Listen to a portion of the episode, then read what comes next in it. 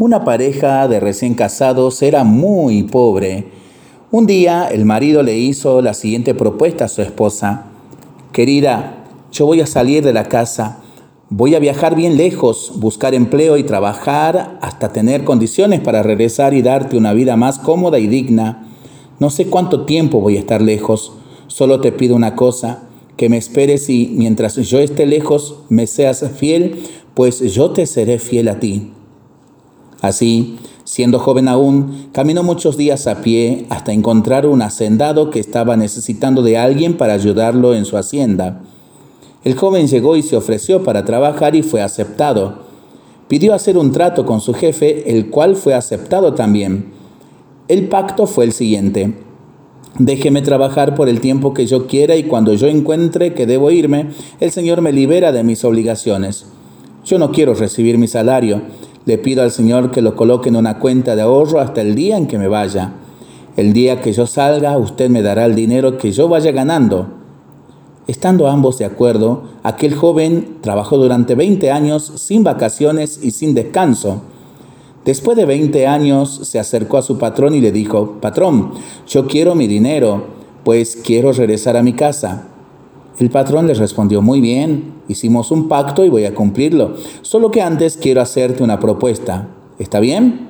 Yo te doy tu dinero y tú te vas. O te doy tres consejos y no te doy el dinero y te vas.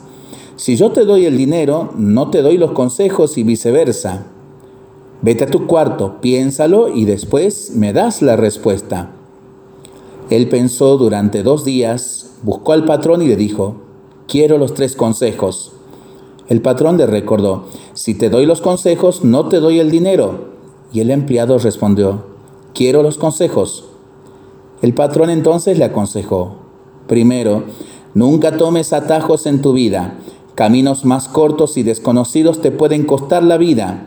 Segundo, nunca seas curioso de aquello que representa el mal, pues la curiosidad por el mal puede ser fatal.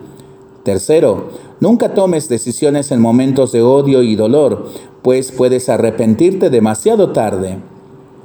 Después de darle los consejos, el patrón le dijo al joven que ya no era tan joven, así.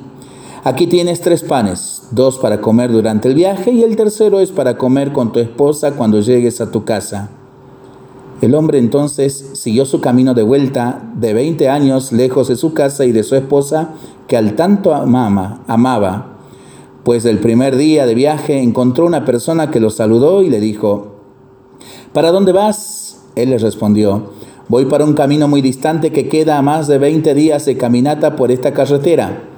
La persona le dijo entonces, joven, este camino es muy largo, yo conozco un atajo con el cual llegarás en pocos días. El joven contento comenzó a caminar por el atajo cuando se acordó del primer consejo, nunca tomes atajos en tu vida Caminos más cortos y desconocidos te pueden costar la vida.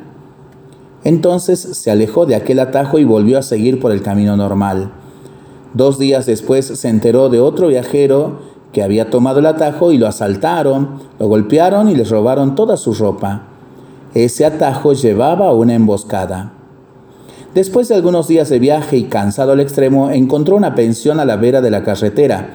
Era muy tarde en la noche y parecía que todos dormían pero una mujer malhumorada le abrió la puerta y lo atendió.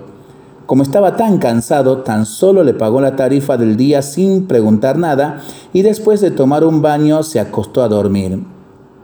De madrugada se levantó asustado al escuchar un grito aterrador.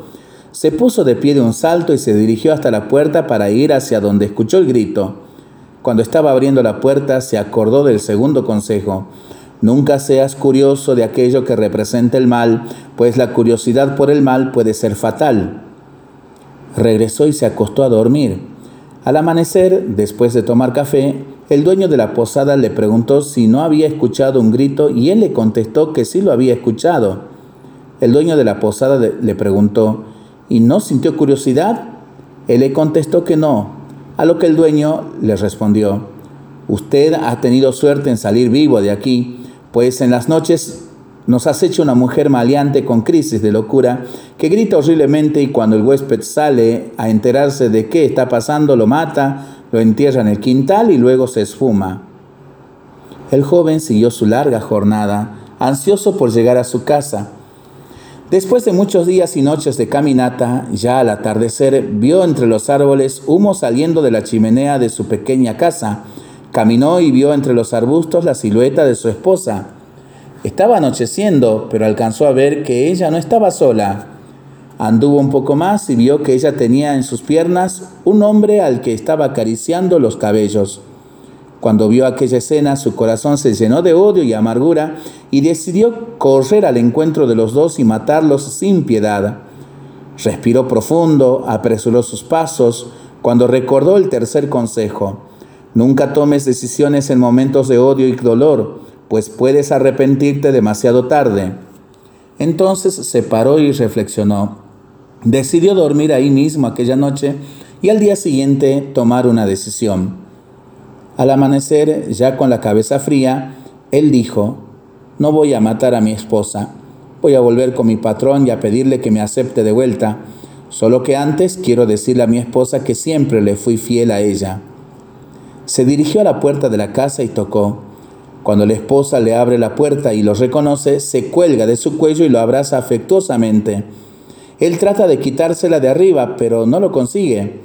Entonces, con lágrimas en los ojos, le dice, yo te fui fiel y tú me traicionaste. Ella, espantada, le responde, ¿cómo? Yo nunca te traicioné, te esperé durante 20 años.